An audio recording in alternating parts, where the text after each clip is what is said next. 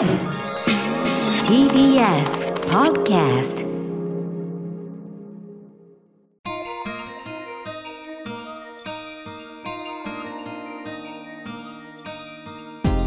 TBS アナウンサーの日々真央子です。SDGs ジャンクション地球を笑顔にするラジオ。この番組では地球を笑顔にするためにそして地球に住む私たちも笑顔になるためにどんなことができるのか SDGs に取り組んでいる方々のお話を伺いながら今できるアクションを考えていきます。さあ第5回となりました。今夜は2月の15日バレンタインデーの翌日ということでチョコレートに関する話題をお話を伺おうと思います。チョコレート業界の一大イベントバレンタインデー昨日でした。ですけれども SDGs 特に食品ロスの観点から見てみると大きな課題があるそうなんですね。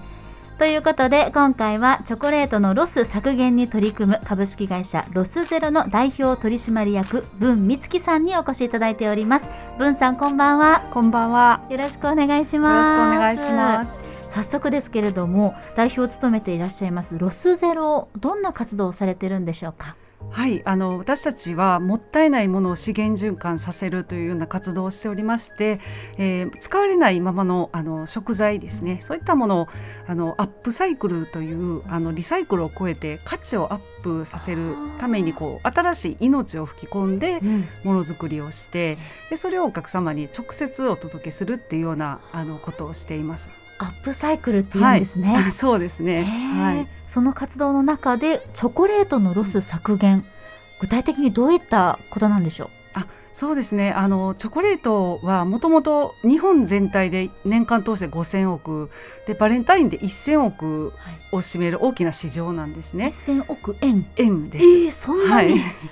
そうですね。日本本本当にチョコレート好きな方多いですし、ええ。今まああのカカオのブームっていうのがあっあてー少しずつ伸びているんですけれども、あのまあバレンタイン2月ですけれども、あのまあ秋口から皆さん準備されて、えー、12月ぐらいにはいろいろ海外から美味しいものが入ってくるんですね。そんなに早く動いてるんですねそうですね。もう1月皆さんも本当に最盛期で作られるので、うんうん準備もちょっと早くっていう風になりますけれども、私たちが取り組んでいるのはその作ってくださる方の手元に行くまでにこう余ってしまうような。やっぱりその B2B で法人向けに売られているところは単位が大きいので、あーこうパティシエの方とかに行くまでの間にこう誤差が出てしまったりとかえ、ーそれが積み重なったりとかですねあの小売りはされていない業態の方がやっぱり商社さんであったり、うんうん。あの B2B のところ多いのでそこを私たちがものづくりをして、まあ、余ってる材料って意外とあってですねとチョコの成果材料とか、はい、まあ、余っているナッツですとか、うん。賞味期限まだまだあるんですけれどももともとチョコレートは長く食べれるものがすごく多いので、ええであの、まあ、ベルギーとかスイスとかからすごく高級なものが入ってくるんですね。でその素材が残ってるっていうのがすごくあの個人的にもチョコ大好きなんでなんかもったいなくてでそれで私たちがそのお客様のところに、まあ、食べていただける形にまで誰かが持っていければ、うんあの消費してくださる方もいらっしゃるわけでそこをなんとか自分たちでつなぎたいなっていうふうに思って、はい、作りました。なるほど、はい、どうしてもやっぱり例えばコンビニにおける食品ロスとか、うんうんこう惣菜とかではい。きているものへのロスってすごく意識が高かったんですけど、はい、もうその以前にやっぱりすでにあったってことなんですね。そうですね。ではあ。さらにその前に、ええ。例えばあの私たちの周りのこう農作物でいうと、はい。もう本当に畑とかでも豊作美味しいけれども豊作すぎて余ってしまって行き先がないですとか、まあ、少し形が悪いけど味が全く変わらないとか、まあ、そういったものもそこはもう食品ロスっていうところにカウントされていないあぐらいたくさんあるんですね。ええ。何をもってロスとするかっていうのはなかなか判断が難しいので、ええでそこも私たちがそのまあ形が悪かったあの、まあ、例えばいちごとかも使ってですね、フリーズドライにすることでまず乾燥したら長く日持ちする。でうん。それを、まあ、チョコレートなんかと合わせて美味しいチョコいちごチョコのもうその規格外の形がごろっと分かるようなビジュアルであえて見せて売るっていうようなことをしたりしてます。へえまさに文さんの会社とロスゼロではあれですね。ロスの食品のこうジャンクションじゃないけれども ハブになってるんですね。その中心になって集めて。あそうですね。やっぱりその作り手の方と食べ手の方をつなぐ真ん中の役割がすごくしたくて、うん。で作ってる方もやっぱり思いがあって作っておられるので、うんうん。あの作った限りは最後まで美味しいって言っていただけるところに届けたいってすごく思っておられるので、ええ。でもやっぱり日本ではそこがバラバラになっていて、うんうん誰かはちょっと食べるものが足りないですとかでも作ってるところは一方でこう少し余ってしまうっていう、うん。そこをどうにかマッチングしたいっていうところの思いが強くてまあ最初はそれで始めてるわけでもあるんですけども。うん実際にそんなじゃあ皆さんの力が集結したチョコレートをはい。今日持ってきていただいているはいとい。うことで、ちょっといただいてもいいでしょうか？あはいもちろんです。ありがとうございます。気仙沼、はい。港いちごはい。というものですね、はいこのお名前が理由？そうです。あの私たちのロスゼロのブランドで「理由」っていう名前、はい。うんうん。であのいくつか作ってるんですけれども、はい。その食べる理由があるっていう、んうん。あのまあ、読み方と、はい。でその繰り返すっていう意味の RE は、はえっ、と環境分野で 3R、えリデュースーリデュースリユースリサイクルですね。はい。でそれをもう一度理由っていうのにつけることで、まあ、あなたも私ももう一回考えようっていうリシンクに近い考え直そうっていうこはあうそういうメッセージをこえ込めた名前なんですけれども。じゃあこの港いちごホワイトをいただきます、うん。美味しい。です美味しい。いちごがはい、これフローズンん？これなんつドライ？あフリーズドライ。あフリーズドライ、はいすんごくフレッシュですねあそうなんですすごくあのまだまだ香りがあって、うんちょっと甘酸っぱい感じですよね。酸味がすごくフレッシュで、でこのはい粒種の部分がプチプチっと食感もまだ残ってて、そうですね。そしてこのチョコレートすごく程よい甘みででもふわっと口の中で溶けていく感じがはい。高級感あります。はい。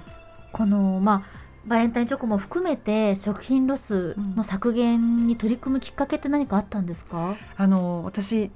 ロスゼロが2回目の起業でして1社目があの全く畑違いのあのヘアアクセサリーの会社髪の毛の？えそうですあ。ら、はい。全然違いますね。でそれをネット通販ですねはいやり始めたんですけども、そのヘアアクセサリーを、まあ、おかげさまで割割と売れるようになってからは、まあ、その分社会にも返したい何かこうできることないかなっていうのでヘアアクセサリーの販売と同時に回収も始めたんですよ。でそれをあの途上国に持っていくようになったんですね。へで途中からその物をあげるとかっていうことも少し限界があるなと思って上から目線すぎて。でそれを販売をして現地の職業訓練をしているあの若者の、まあ、ママーケティングとかセールスの題材といいますかなんかしていただいて、そのお金をその職業訓練校に寄付するようになったんですね。でそれができた時にヘアアクセでもこれだけできるんだったら世の中にはもっともったいないものがあってでその同じ考えで誰かはいらないけれども誰かは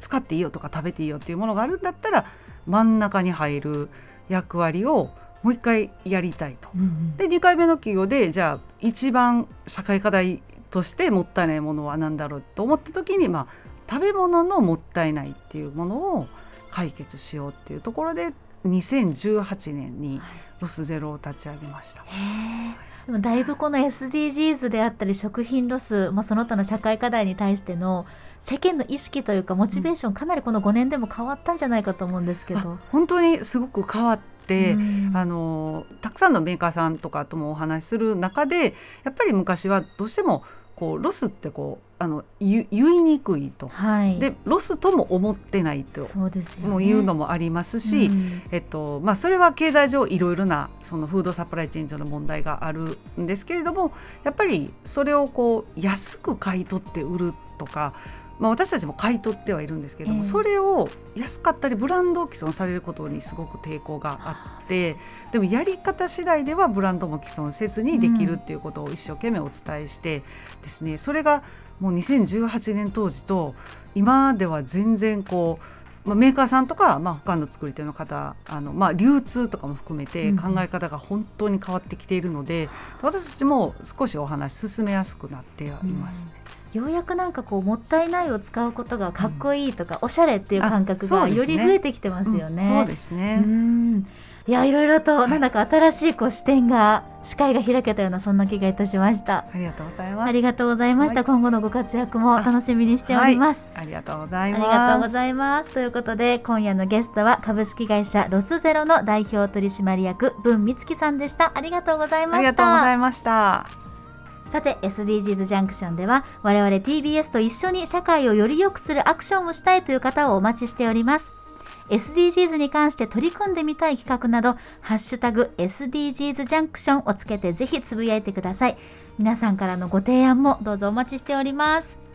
以上ここまで SDGs ジャンクション地球を笑顔にするラジオ。案内役は TBS アナウンサーの日々真央子でした。